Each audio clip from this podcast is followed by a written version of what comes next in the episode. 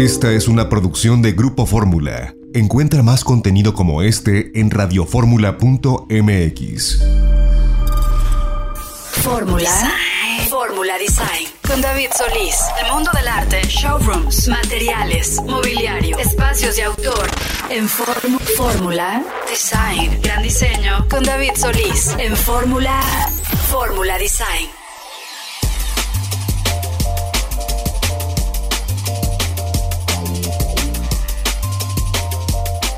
Bienvenidos amigos de Fórmula Design, estamos iniciando transmisión sábado 13 de agosto de 2022 y bueno, con el gusto de saludarles, les quiero mandar un fuerte abrazo a todos nuestros radioescuchas en toda la República Mexicana y bueno, contarles que el día de hoy tenemos buenas entrevistas, tenemos, ya saben, información acerca de arte, arquitectura y diseño de interiores y como siempre recomendarles que nos sigan en nuestras redes sociales arroba designhunter-mx. Así estamos en Instagram, estamos en Facebook y por supuesto si tienen la oportunidad de adquirir nuestra revista en todos los puntos de venta y también agradecerles si nos siguen ya en nuestro canal de YouTube donde estamos obviamente posteando información también que tiene que ver con arte, arquitectura y buenas entrevistas. El día de hoy vamos a platicar con uno de los arquitectos más destacados que hay en la escena internacional, que es mexicano, que es Michelle Rodkin. Nos va a platicar acerca de la meta destilería que le encargaron realizar para José Cuervo y este mundo virtual al cual se le ha llamado metaverso. Y por supuesto que vamos a tener también información acerca de tendencias, vamos a platicar sobre lo que está de moda, cuáles son los colores, cuáles son las texturas, cuáles son las formas y en general cuáles son las tendencias en el diseño de interiores, lo que se ha estado investigando también a los próximos 3, 4, 5, 7 años y lo vamos a hacer de la mano de una especialista. Y al final del programa Fernanda Delgadillo como siempre de la pareja viajera nos va a contar y nos va a decir qué lugar debemos de conocer. Parece que nos va a hablar algo acerca de Panamá y bueno, eso será hacia el final del programa. ¿Qué les parece si comienzo contándoles acerca de una experiencia gastronómica que me encantó, una experiencia realmente memorable y se trata del nuevo restaurante Alaya, que ahora se llama Terraza Alaya. Es un restaurante con mucha tradición al sur de la Ciudad de México y se ha hecho una remodelación completa. El chef que es cabeza de este restaurante es nada más y nada menos que Miquel Alonso. Miquel Alonso se hizo obviamente muy famoso cuando tenía el restaurante Vico en Polanco, un restaurante que apareció algunas veces en la lista de los 50 restaurantes más importantes de Latinoamérica, fue uno de los restaurantes también más importantes del mundo, con esta cocina también experimental, con esta cocina de tiempos, y era realmente sentarse a comer, a disfrutar, y Miquel realmente ha hecho una tradición y una cultura gastronómica en México muy importante, ahora tiene también un restaurante que me encanta, que es el restaurante Lur. Y es un restaurante más casual que igual te puedes comer una hamburguesa, que un chuletón, que unos piquillos de jaiba. Y la verdad vale muchísimo la pena. También está en Mazarik. Pero ahora este restaurante con toda esta tradición que es el restaurante Alaya se hace una remodelación completa y ahora tiene una terraza espectacular.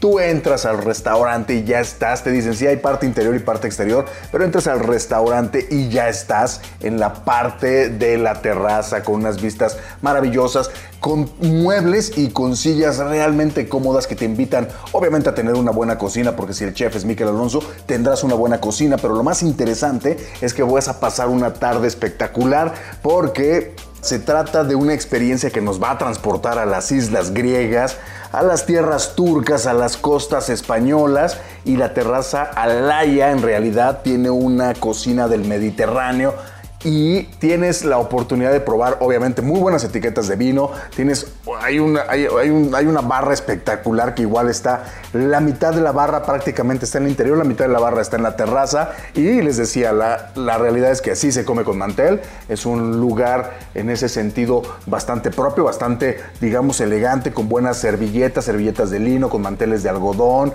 Es un lugar con sillas bien cómodas, con mucho aire, con mucha iluminación, con un ambiente bien agradable. La música, la música está muy bien cuidada. Hay que recordar que Miquel Alonso, además de ser un gran chef, es melómano. Entonces se ha cuidado prácticamente todos los detalles. Cuando tú entras a este restaurante que eh, lo primero que ves es de repente este horno donde están haciendo la cocina, es un horno rústico, ¿no? Y tienes una cocina abierta, una cocina que no te contamina con el tema de mucho ruido en la parte ya de la terraza propiamente de donde disfrutas eh, los alimentos, pero que sí puedes si tienes oportunidad de ver cómo se preparan los alimentos a la entrada, ves a los chefs trabajando, ves a los cocineros y puedes darte una idea ya de, de la entrada con los olores, de los sabores que vas a poder tener en este lugar maravilloso. El Alaya, ya saben, es de mucha tradición al sur de la Ciudad de México. Tienen que ir a visitarlo, el diseño de interior es maravilloso, les va a encantar, es muy relajado, te sientes confortable y pues es una experiencia gastronómica que no, no se pueden perder. Y bueno, pues hablando un poquito acerca de lo que está sucediendo y lo que va a suceder en las próximas semanas, es que ya viene una de las exposiciones de muebles más importantes que hay en México y es Expo Mueble Internacional que se celebra este año del 17 al 20 de agosto en Guadalajara, en la Expo Guadalajara. Es una exposición que ya tiene más de 30 años, es una exposición a la que van de verdad que muchos expositores, entonces podemos ver, bueno, son más de 54 mil metros cuadrados de exhibición, son tres salones en los que se ha dividido, ¿no? La parte del salón de mobiliario eh, residencial, interiorismo y también está la parte de las oficinas, de los textiles y de los accesorios de autor. Hay más de 400 expositores que bueno, la feria dice que son líderes en la industria del mueble y también hay compradores, ¿no? De eso se trata, de conectar a la industria, de conectar a los compradores, de conectar a la gente que hace los muebles con la gente que está eh, en el mundo desde luego del diseño de interiores y que está buscando piezas de mobiliario, ¿no? Entonces vamos a encontrar, Guadalajara se ha caracterizado por tener muchas fábricas, ¿no? Muchas fábricas de mobiliario, ¿no? ¿Qué es lo que está en tendencia? ¿Qué es lo que está sucediendo en México, ¿no? Hay mucho, eh, mucha banistería, mucha madera, es lo más que podemos encontrar, ¿no? ¿Por qué? Porque se trabaja bien, ¿por qué? Porque hay buenos maestros, buenos artesanos, hay buena maquinaria también en México, ¿no? Recordemos que también Expo eh, Mueble Internacional tiene otra edición hacia principios del año donde va más enfocada también en la parte de la, eh, desde luego de la industria, pero donde se venden más máquinas para las empresas. Ahora vamos a ver mucho de eh, lo que será la tendencia, lo que son las tendencias en piezas de mobiliario nacional, ¿no? Hay que ser muy claros en este sentido, ¿no? Hay que buscar piezas originales, ¿no? También en estas ferias podemos de repente encontrar que hay eh, piezas que no son tan originales o que en realidad están inspiradas en piezas o en mobiliario de otras partes del mundo. Entonces hay que ser muy conocedor, pero vamos a encontrar buenas opciones de mobiliario, buenas opciones, buenas marcas y sobre todo está enfocado también a aquellos diseñadores, aquellos arquitectos que están creando proyectos, a lo mejor ya de mediano, de grande escala, ¿no? Donde pueden tener o comprar piezas, ¿no? Mesas, sillas, pues para un hotel, para un restaurante. Entonces, esta es una exposición a la que sin duda hay que ir, ¿no? Si nos dedicamos y si estamos en el mundo del diseño de interiores, obligadísimo. Y vale la pena, ¿eh? Vale la pena estar porque también va a haber una parte que se llama Tecnomueble Internacional y es la plataforma de negocios que conecta a los proveedores de maquinaria y accesorios para la fabricación de muebles y la industria de la madera con fabricantes de muebles, comercializadores, así como distribuidores de materiales y entonces es un gran centro de negocios para todo lo que tiene que ver con el diseño de interiores y lo que tiene que ver, por supuesto, con las tendencias de lo que vamos a ver. ¿Cuáles son las tendencias? Los vamos a platicar más adelante también en una entrevista que tenemos porque la tendencia se ha convertido en algo muy confortable, muy hogareño, telas que realmente nos hacen sentir comodísimos dentro de nuestras casas, colores que nos invitan a quedarnos y a relajarnos durante mucho tiempo. También el tema muy importante que vamos a ver seguramente en Expo Internacional es el crecimiento, por ejemplo, del mobiliario de exteriores. Recordemos que se puso de moda, se puso de tendencia el poder rehacer nuestros jardines, rehacer nuestras terrazas, nuestros balcones y el mobiliario de exteriores seguramente será una parte de la tendencia importante que estaremos viendo. ¿Por qué? Porque queremos vivir más tiempo en los exteriores, porque tenemos la oportunidad de repente de hacer home office y lo queremos hacer en un balcón, lo queremos hacer respirando eh, lo que podamos de aire. Vamos, si estamos en una mega ciudad, a lo mejor un poquito contaminado, pero si tenemos oportunidad de estar a lo mejor en ciudades que no tienen estos problemas de contaminación, el estar frente a un árbol trabajando se vuelve maravilloso, además de poder compartir también de repente la comida, podemos tener una mesa de terraza para salir a comer, eso es maravilloso, es la tendencia, es lo que más viene y les digo, seguramente estaremos viendo en Expo Internacional mucho de lo que está sucediendo con este, estos muebles de doble propósito también, que son para interiores, que son para exteriores y pues es un lugar al que les digo, les recomiendo muchísimo, muchísimo asistirse. Se dedican a los temas que tienen que ver con la arquitectura y el diseño de interiores. Y bueno, tenemos un programa, les decía yo, con buenas entrevistas. Vamos a ir un corte, pero vamos a regresar porque tenemos ya una entrevista con Michelle Rodkin donde nos va a platicar acerca de la primera construcción en el metaverso que hace Michelle Rodkin, ¿no? Un arquitecto que ha hecho museos, que hace casas extraordinarias, oficinas y que realmente es una referencia a nivel internacional de lo que es la arquitectura o la nueva arquitectura contemporánea mexicana. Y bueno, pues está ya adentrándose a este mundo que cada día nos está invadiendo, que es el mundo del metaverso, el mundo de las construcciones virtuales. Y nos va a platicar un poquito a detalle las experiencias que se pueden tener que tienen que ver con arquitectura y con diseño, ¿no? con curaduría, pero ya en el mundo virtual, lo que se le llama el metaverso. Les recuerdo que tenemos redes sociales, arroba designhunter-mx. Vamos a ir un corte y, por supuesto, los tengo que invitar a que vayan y busquen nuestra revista Design Hunter. Ya está en todos los puntos de venta. La van a disfrutar muchísimo. Tenemos muy buenas casas. Tenemos una casa extraordinaria en portada de uno de los diseñadores internacionales también muy famosos, argentino Hernán Arriaga, que está trabajando en Miami y ha hecho una casa con muy buen diseño de interiores y yo diría excepcional. Eso está en la revista, los invito a que vayan, la busquen, tenemos muchas historias de diseño dentro de la revista por supuesto y bueno, vamos a ir un corte y vamos a regresar con más de Fórmula Design.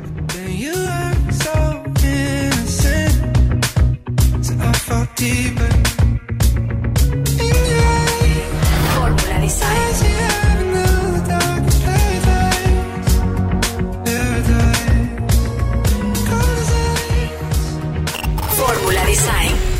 David Solís. Y bueno, pues ya estamos de regreso en Fórmula Design, querido Radio Escuchas, y el día de hoy estoy súper emocionado, contento, porque vamos a platicar de un tema bien emocionante, interesante y apasionante, y lo vamos a hacer con dos personajes muy, muy exitosos en el mundo, ¿no? Estoy hablando con Mariano Montaño, que es director del Museo del Futuro, del Museo MUFO. Y con el arquitecto Michelle Rodkin, que es uno de los arquitectos pues, más reconocidos y es socio fundador de Rodkin Arquitectos. Cuéntanos, Michelle, ¿de qué se trata? Eh, bueno, primero que nada, gracias David por tenernos aquí a Mariano y a mí en el programa.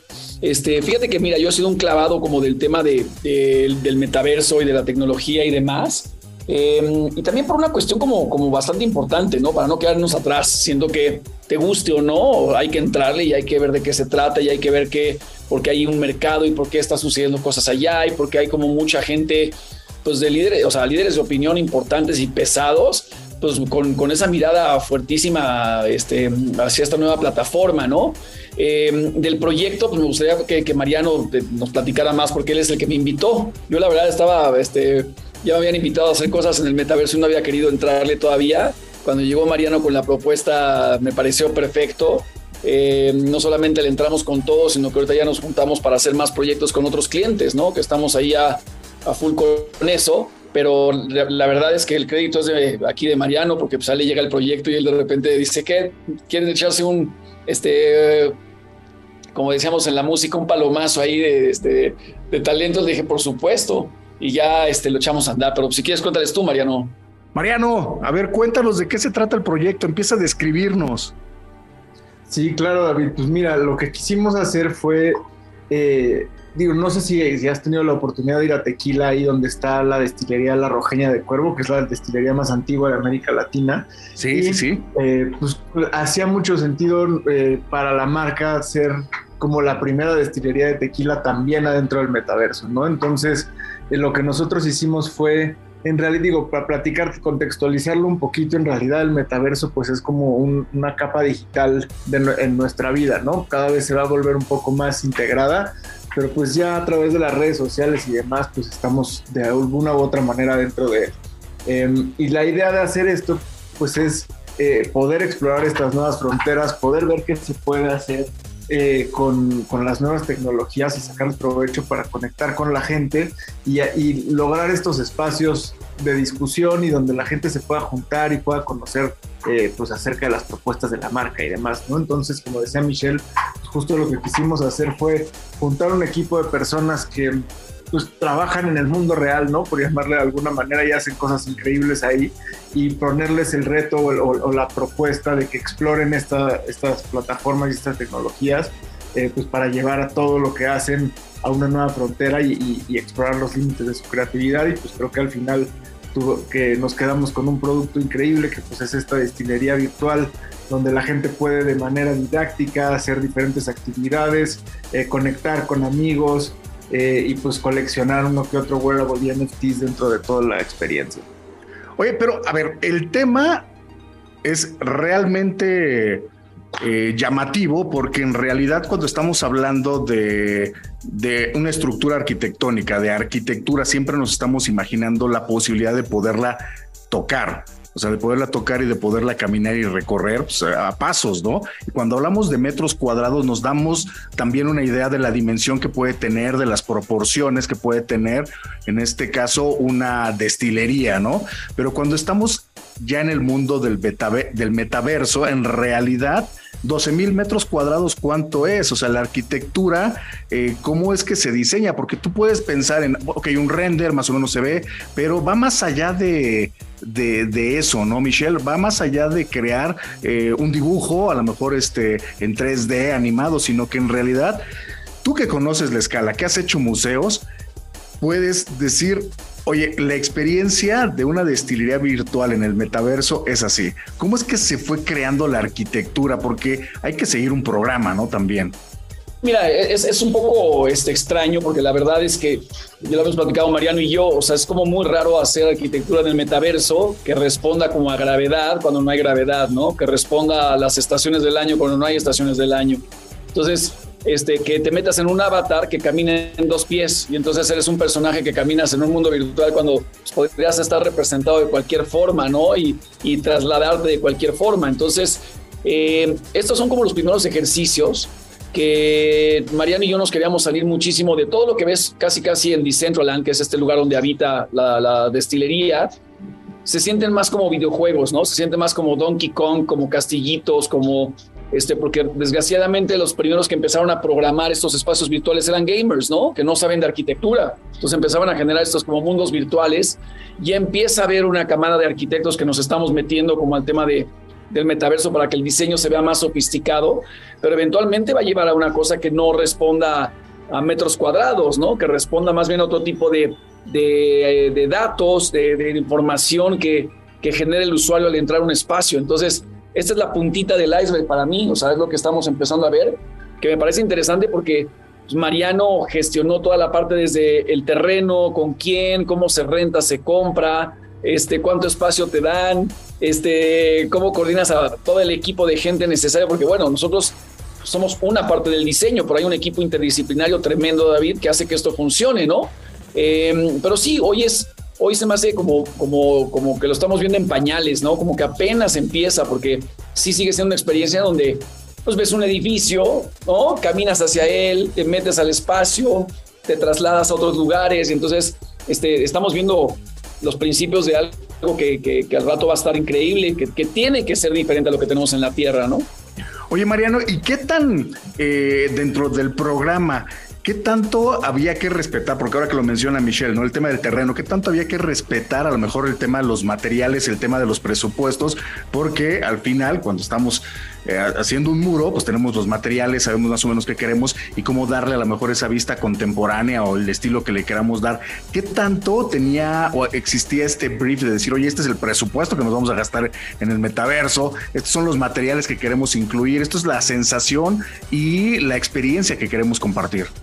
más bien viene justo de esto último que dices, ¿no? De la experiencia que queremos compartir y, eso como guía, pero en realidad, eh, o sea, la, conversación con Michelle fue completamente eh, haz lo que tú quieras, ¿no? O sea, en realidad, pues precisamente por eso lo busqué a él. Eh, creo que me mandó varias cosas que había hecho y varias, o sea, como cosas no, no tan públicas que tenían por ahí muy interesantes y al final pues también él entiende perfecto eh, las posibilidades de este espacio y por qué vale la pena trabajar en él y, cómo hacer las cosas, ¿no? ¿Por qué no trabajar con gravedad si no hay gravedad? O sea, aprovechar las, las diferentes limitaciones y las diferentes, eh, pues, cómo, funciona la infraestructura del dentro del metaverso para hacer un trabajo pues, que, no, que no sea una casa que pudiera estar aquí puesta, ¿no? Que más bien aprovechar este, estas características para hacer cosas pues nunca antes vistas y empujar justamente estos límites y tal cual fue que carta abierta, eh,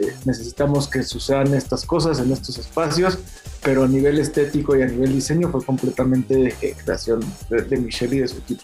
Oye, Michelle, y en el tema, por ejemplo, que ya estás en el metaverso, estás diseñando y eh, pues las condiciones a lo mejor tratas de apegarte a la realidad o te estás de repente imaginando que pueden existir otras condiciones. Por ejemplo, el tema del clima bien se sabe, ¿no? Que la arquitectura que se construye en un país es diferente a la de otro país por cuestiones de eh, del terreno, del clima, lo que sea, incluso en el país, ¿no? No es lo mismo construir en el norte del país que en el centro o en el sur, ¿no? A lo mejor siempre estamos pensando en, la luz natural cuando un arquitecto está proyectando, ¿no? ¿Qué tanto para ti era importante eh, el tema, por ejemplo, del sol, de la luz, eh, de cómo anochece? ¿Se puede sentir y se puede percibir dentro de la destilería que se está anocheciendo?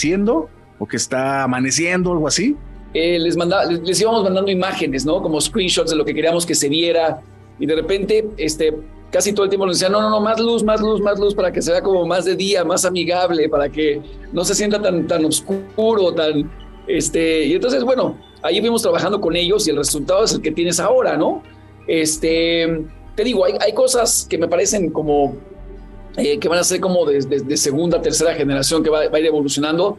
Pero una, este, otra de las cosas que para Mariano y para mí era, era como muy importante, como el resto del equipo, era ¿qué te, o sea, cómo podemos hacer que algo que pasa en el metaverso tenga como un impacto también en la, en la Tierra, ¿no? O sea, cómo conectamos los dos mundos y de repente hubo pláticas con, este, si de repente algo que pasaba en esta destilería en el metaverso podía generar cierta economía que pudieras plantar, tener plantaciones de agaves físicos en la Tierra, ¿no? Entonces, eh, porque sentimos que también hay un tema como de como ético y de responsabilidad social de que no todo se quede allá, ¿no? ¿Cómo haces que de repente esté esta conexión de lo que pasa allá, alimenta acá y lo de acá también se alimenta con lo que pasa allá, ¿no? Entonces, son, te digo, muchos caminos que, que por eso es importante entrarle, ¿no, David? Porque si, si no le entras, te vas quedando y al rato no vas a entender ni de qué va. Entonces, para nosotros es como muy importante este, Mariano ha hecho una gran labor de, eh, convencer compañías que les daba pavor entrar, o sea, que quieren entrar porque no saben cómo, ¿no? Entonces era como, a ver, irlos jalando de la mano poco a poquito.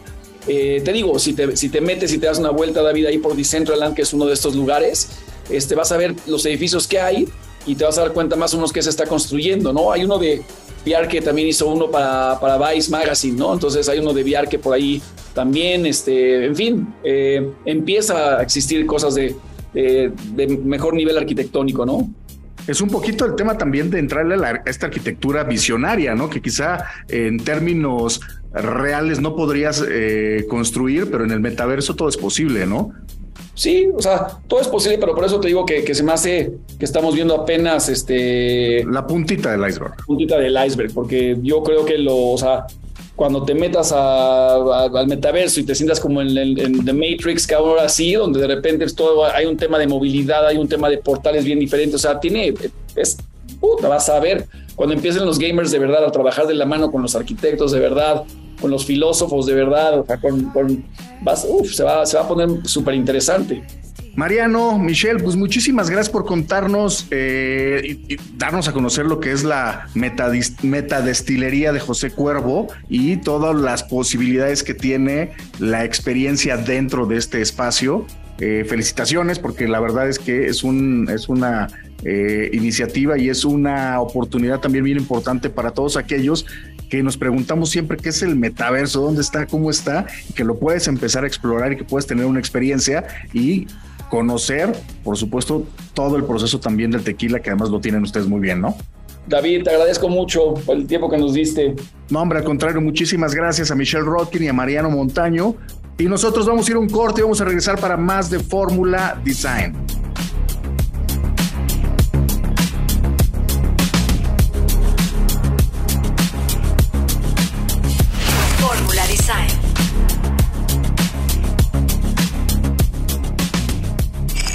Diseñadores.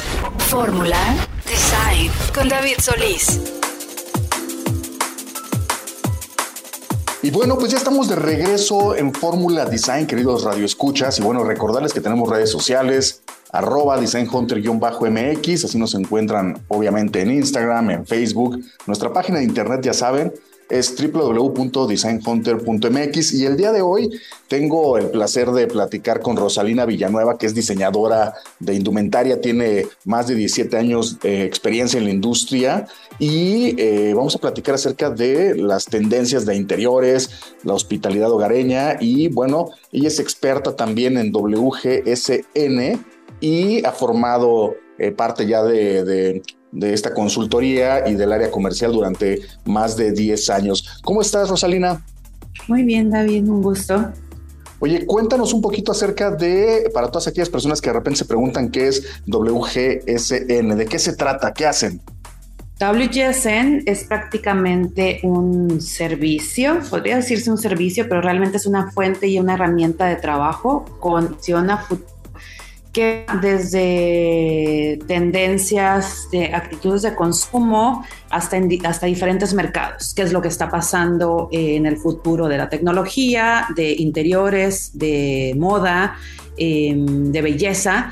Y esta información va tanto a las actitudes de consumo como al color, al producto, al desarrollo que si trabajas en esa industria tienes que tener esa parte de conocimiento y esa parte de investigación a tomar decisiones a lo que quieres poner como la base de tu colección, de tu línea de producto, de a lo mejor un producto de belleza, el caso. Entonces, realmente te va ayudando hasta crear tus estrategias de marketing, tus planeaciones anuales, ya sean comerciales y ya sea hasta la de representación y la comunicación que tiene que tener tu empresa. Entonces, prácticamente son tendencias a futuro que eh, muchas de, de, las empresas pueden tener y muchas de las empresas ya trabajan con este tipo de información. Es para empresas, pero también puede ser para eh, personas que son independientes, ¿no? A lo mejor un diseñador de modas está buscando también el poder enterarse acerca de lo que viene, cuáles van a ser los colores, cuáles van a ser las texturas, cuáles son a lo mejor las formas, ¿no? Que van a seguir en los próximos. ¿Qué se hace investigación en los próximos?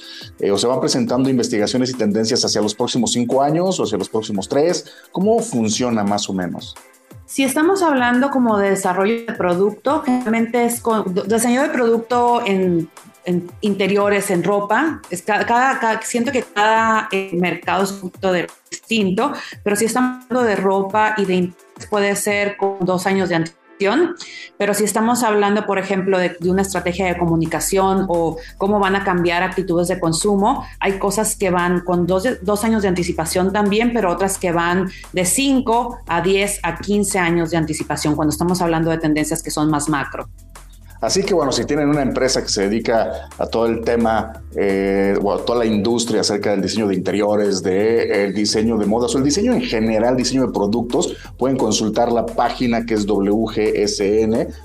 Ahí van a poder encontrar información de cómo suscribirse o de cómo ser miembro y de cómo ah, llegarse de esta información que siempre es valiosa, porque hay que estar en tendencia. Por ejemplo, en el mundo de los muebles, ¿no? Eh, en el mundo del diseño de interiores. ¿Cómo es que buscamos la tendencia más rápida, prácticamente inmediata al siguiente año, los siguientes dos años? Es asistiendo a la Feria del Mueble de Milán, ¿no? Que se va presentando las colecciones de ese año y se empieza a, notar algunos cambios cuando vemos materiales diferentes o colores diferentes y dices, eso es lo que va a predominar cuando se ven en dos, en tres, en varias marcas que empieza a ser esa la tendencia y dices, eso es lo que viene, ¿no?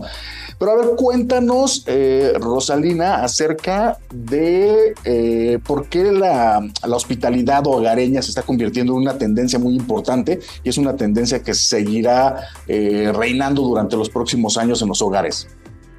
Bueno, David, la hospitalidad también que el consumidor tiene eh, una búsqueda por encontrar estos nuevos entornos que son acogedores, que son cómodos y que ofrecen este tipo de protección que ellos pueden encontrar en su propia casa. Entonces hay algunas cosas que tal vez ellos acomodarán en su casa o hay algo que los hacía sentirse más cómodos, hay nuevos rituales que ellos aprendieron o que nosotros como consumidores y personas aprendimos durante la pandemia, que realmente la queremos disfrutar cuando estamos de vacaciones y y ahí cuando estamos en, un lugar tanto de vacaciones para estar en un hotel como cuando salimos a comer o cuando buscamos cualquier tipo de experiencia en este sector de hospitalidad. Estamos buscando esta cuestión familiar que es cotidiana, que nos hace sentir mucho más seguros y mucho más cómodos tú ves mucho todo el mercado que tiene eh, Latinoamérica, ¿no? Pero en realidad las tendencias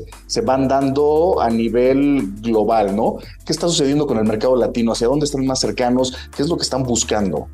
Em, pues realmente es eh, como la, la, detrás, el detrás de idea de que está, de que se puede poner de moda en Latinoamérica y no siento que a lo mejor tu percepción has notado que el diseño americano tiene mucha la parte de herencia, o sea, como la parte americana, como la parte eh, que puede ser como un poco más preppy, y la parte europea eh, puede ser como más trotamundos, es decir, como más elementos que yo voy entrando en diferentes bazares o que van pasando de generaciones en generaciones. Entonces creo que eso habla más con la cultura latina, en donde los vasos de la abuela nos llevar y todo el mundo está cuidando. Eh, como la, parte de la herencia familiar, creo que eso es algo muy importante. Y también eh, esta parte de folclore que tenemos en Latinoamérica también siento que va más de la mano con lo que vamos a encontrar en europeas, que puede ser, no sé, Grecia, Italia, que es mucho más de mucho más decorativa, ¿no? Entonces siento que esa es la, la, idea que, que, tú me comentas que puedes encontrar y eh, la parte americana es más clásica, es como esta, esta idea de, de cuestiones clásicas que siguen eh, para los, los, los, los, espacios interiores en, en Estados Unidos. Danos alguna, alguna idea de, eh, de, de, colores o de incluso de formas o a lo mejor de texturas que podríamos utilizar en nuestra casa y que seguramente estarían acorde a los tiempos actuales, a la tendencia que viene. Y si compramos algo en algún lugar, sepamos que no va a pasar tan rápido de moda porque en realidad está entrando en tendencia, ¿no? En qué hay que fijarnos a la hora de elegir para el diseño de interiores de algún espacio de nuestra casa. Ok, les voy a dar como algunas ideas que vienen justamente de esta eh, ola de espacio creado para la hospitalidad que tiene más referencia con una casa y eh, hemos encontrado que hay, por ejemplo, el capullo urbano. Em, esta referencia es como cómo creo un lugar que, que tenga un espacio más eh, como la naturaleza. Un ejemplo que lo pueden buscar, que es un eh, hotel en Berlín que se llama Wilmina y está separado como de la ciudad porque entras por medio de un jardín y hay una serie de patios conectados y después entras realmente al hotel. Y por ahí los colores que están utilizando para este tipo, como para alejarte de la ciudad, si vives en una ciudad como eh, muy, no sé, Nueva York, Bogotá, eh, Ciudad de México, que es como muy aglomerada, eh, mucho bullido, los estamos buscando la mejor paloma, puede ser un de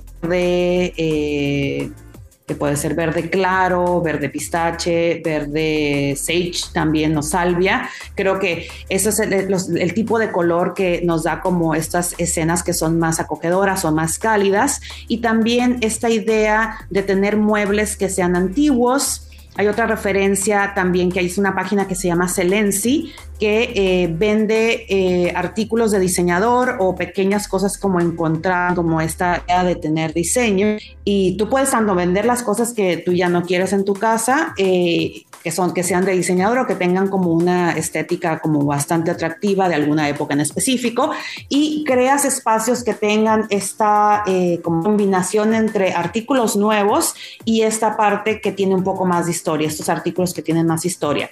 Entonces, estas son cuestiones que podemos encontrar eh, que son interesantes eh, para de referencia. ¿Qué otra? Eh, el yeso eh, los frescos inclusive que puede, puede, retomar. La idea, paredes que tienen como este tipo de decoraciones de hacer y que son colores con colores que son idea. Y qué, qué hotel nos podría dar esa referencia hablando de, de hospitalidad, por ejemplo, eh, Proper en Downtown LA creó como estas paredes que tienen mucha decoración, hizo la colaboración con artistas locales y creo que la gente también puede hacer eso, o sea, puedo contactar a, un... Em, a un ilustrador local y que decore, no sé, el cuarto para el bebé o que decore alguna parte de la sala. Eso lo estoy viendo mucho, las paredes que tienen este tipo de decoración. Hay otra de las tendencias que vemos que se llama patina creativa y va con la mano esta, de decorar. Si me gustan espacios que sean como mucho más eclécticos, que tengan más texturas, esta es una idea que puede ser buena para esas, para esas personas. Pero la combinación de objetos que son un poco más modernos y nuevos con objetos que yo me encontré en un bazar que tienen como una referencia, que tiene una historia que a lo mejor es la que yo cuento, a lo mejor no, no, no, no es una, una, un artículo que pasó de, de mi familia eh, de mano a mano, es algo que yo me encontré en un viaje y esa es eh, la historia que nosotros queremos contar en, en, las casas, ¿no? Entonces puede ser mucha textura o pueden ser lugares como más minimales, pero con estos colores que menciono, mucho gris eh, y este color salvia que, que, que mencioné anteriormente. Rosalina, pues muchísimas gracias por contarnos un poquito acerca de tu experiencia, compartirnos desde luego eh, lo que están viendo ustedes en WGCN como tendencia de interiores que tiene que ver con la hospitalidad hogareña. Mil, mil gracias. No, no hay de qué, gracias a ti. Y bueno, nosotros vamos a ir a un corte y vamos a regresar para más de Fórmula Design.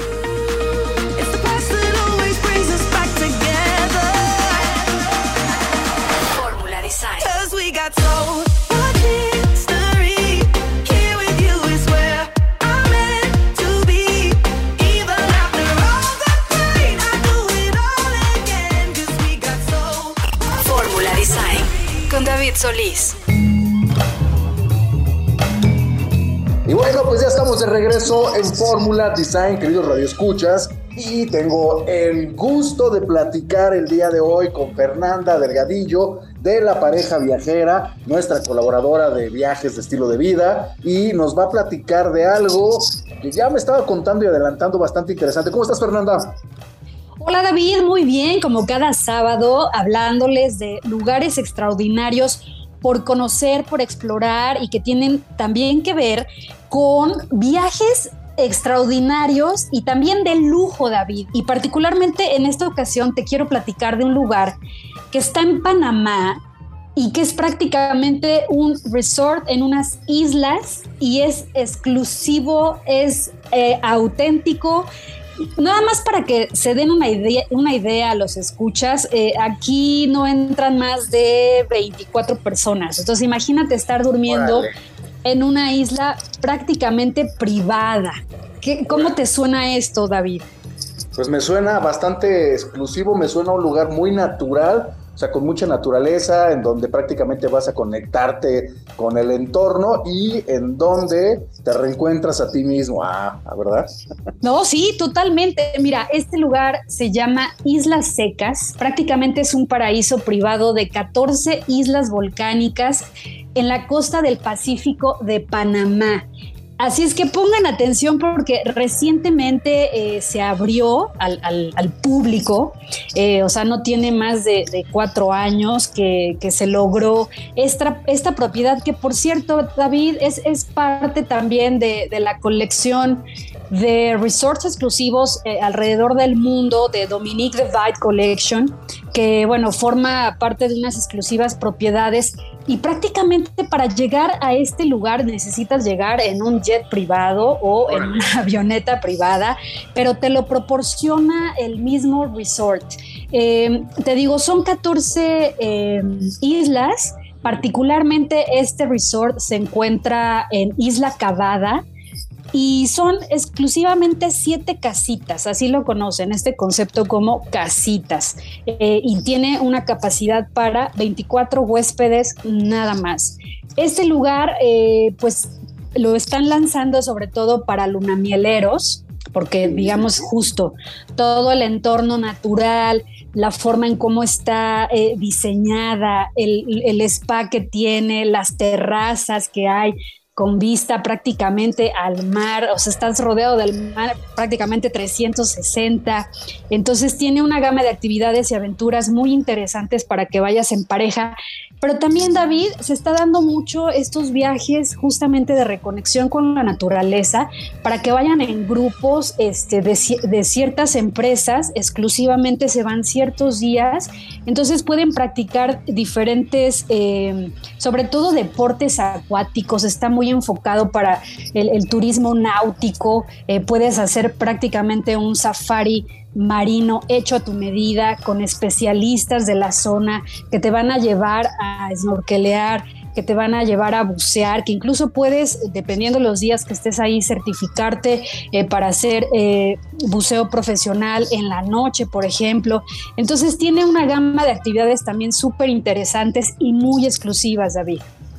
Oye, me, encanta la idea porque además realmente Panamá ¿no? Tiene mucho, muchas conexiones, mucho que ofrecer, hay, hay unos vuelos y después puedes empezar a, moverte, una vez que llegas a Ciudad de Panamá, puedes empezar a moverte a, diferentes lugares y destinos. Yo me recuerdo que hace algunos años tuve oportunidad de ir a un lugar que se llama Bocas del Toro en Panamá y justo...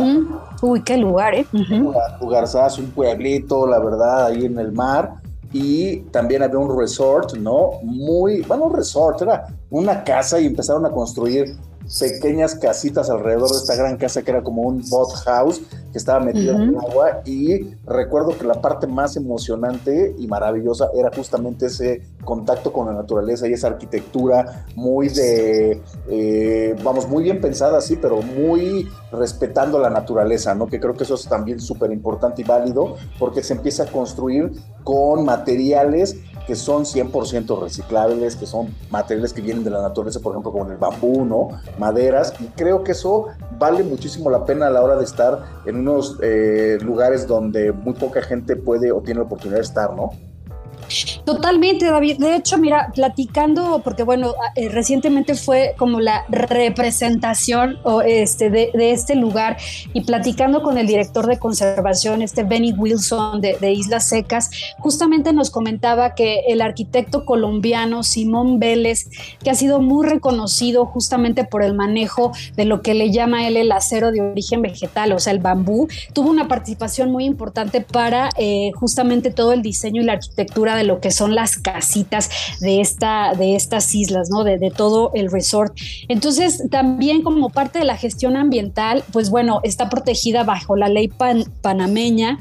Este, las islas secas justamente se enorgullecen de mantener la sustentabilidad en el centro de sus instalaciones tienen 100% de la energía de la propiedad se genera con energía solar, el 100% de los residuos alimenticios se compostan, eh, el 100% de las aguas residuales se reutilizan para riego y además tiene la Fundación Islas Secas eh, que apoya a la conservación de la flora y fauna de la región porque precisamente David, eh, bueno, Panamá y particularmente toda esta zona de, islas secas, que como ya te decía son, son este, 14 islas, que está aproximadamente a unos 32 kilómetros de, digamos, del centro de Panamá.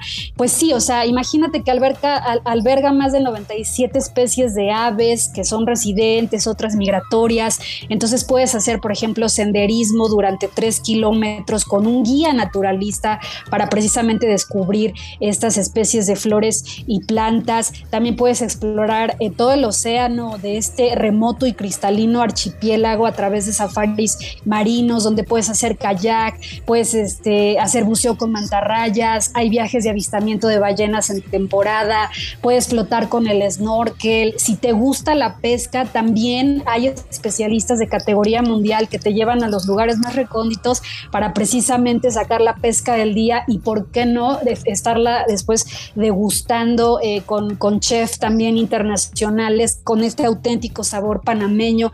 Entonces, toda la en sí se vuelve algo verdaderamente exclusivo y, de un lujo impresionante, David. No, pues ya me lo antojaste, imagínate, tener esa oportunidad de, bueno, primero ver este tipo de arquitectura, ¿no? El saber que en realidad no se está haciendo un impacto tan fuerte en el medio ambiente, porque de cualquier manera siempre hay un pequeño impacto, y tener esta oportunidad de eh, pescar, de hacerte tus ceviches, es una experiencia, ¿no? Y en realidad lo que se está buscando ahora es más que un viaje donde puedes ir a, sí, obviamente la fotografía es parte importante, pero es vivir esa experiencia, ¿no? Vivir diferentes actividades, ¿no? Que no necesariamente tienen, eh, digo, típico de vamos a ver museos, ¿no? Pero bueno, oportunidad de ver un museo que es la, la, naturaleza misma, ¿no? Porque en estos lugares la verdad es que puedes encontrar fauna, ¿no? Que realmente se convierte también la, en el objetivo del viaje, poder disfrutar y poder a lo mejor fotografiar esos animales que no vamos a ver, ¿no? Sí, porque de hecho eso, en esta zona, por ejemplo, David, está el Parque Nacional Marino Coiba, que es una área marina protegida y alberga yo creo que uno de los mayores sistemas de arrecifes de coral del Pacífico. Entonces tienes tú la oportunidad de estar de lleno con especialistas de la zona para aventurarte en, o sea, en conocer todo lo que te da la naturaleza de este lugar. Y como te decía, o sea, para llegar, bueno, pues precisamente necesitas llegar en un avión privado de, que te lo ofrece el resort. Es la manera más fácil y rápida de llegar. porque es, un... Sí, Exactamente, y entonces, lo, bueno, eh, aquí tendrías que aplicar, o sea, en el caso de Ciudad de México hay vuelos directos hacia Panamá, hay que llegar al aeropuerto internacional de Tocumen, eh, y ya de ahí pues, te trasladas en estos eh, aviones privados, estás aproximadamente a una hora de lo que sería la, ciudad de Panamá, y bueno, pues ya llegas la, a la pista de aterrizaje privada en esta isla principal de Islas Secas y bueno, los traslados dependen también un poco de, los horarios, si es temporada alta, si es temporada baja, pero con mucho gusto pueden hacer el traslado este, para ti, para, para la familia, bueno, dependiendo, este, ahora sí que cuántas personas lleguen a, la isla y una vez que llegas te olvidas de todo porque aparte te incluyen eh, eh, bebidas y alimentos prácticamente los tres, los, eh, durante los tres tiempos del día, ¿no? O sea, desayuno, comida, cena. Eh, te incluyen todas las, las actividades, principalmente las actividades de deporte acuático, ya van incluidas en el costo, incluso también algunas actividades este, en el spa, o sea, por ejemplo, puedes hacer yoga, así adentro de, eh, en la selva, en fin, entonces todo esto ya te lo incluyen dentro del costo. El costo, pues sí, como todo resort de, lujo y sobre todo la manera en cómo está eh, diseñada, pues sí, estamos hablando aproximadamente desde los 200, eh, desde los 3 mil dólares por noche. pero ya prácticamente te incluyen todo. O sea, tú y en cuanto llegas al resort ya no te tienes que preocupar por nada más que de disfrutar y dejarte guiar por los guías locales del lugar.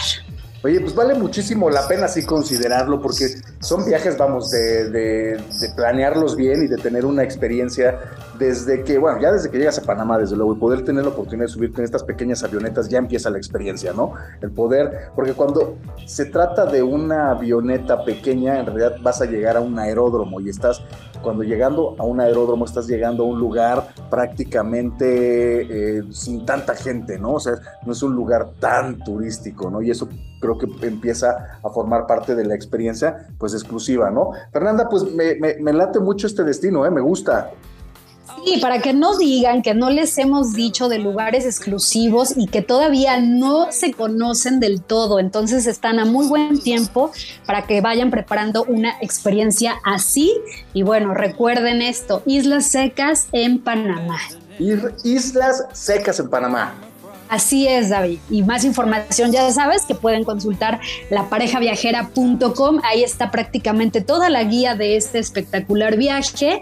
Y bueno, pues también para algunas otras cuestiones de estilo de vida. Oye, Fernanda, pues se nos terminó el tiempo de este programa. Pues muchísimas gracias. Gracias a ti, David, y nos escuchamos a la próxima. Nos escuchamos la próxima con más recomendaciones de lugares excepcionales para poder visitar y por favor sigan a la pareja viajera, están así en redes y por supuesto a mi querida Fernanda Delgadillo que siempre nos trae información bien interesante de qué hacer, dónde hacerlo y cómo hacerlo. Y nosotros, bueno, nos despedimos y agradecemos como siempre en la operación a Dante Esparza, en la producción Alan Ferrero, yo soy David Solís y nos escuchamos la próxima semana con más de Fórmula Design.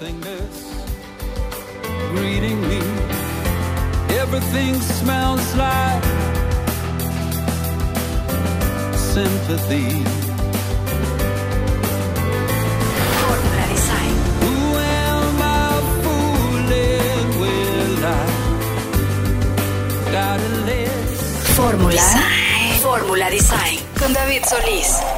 Esta fue una producción de Grupo Fórmula. Encuentra más contenido como este en radioformula.mx.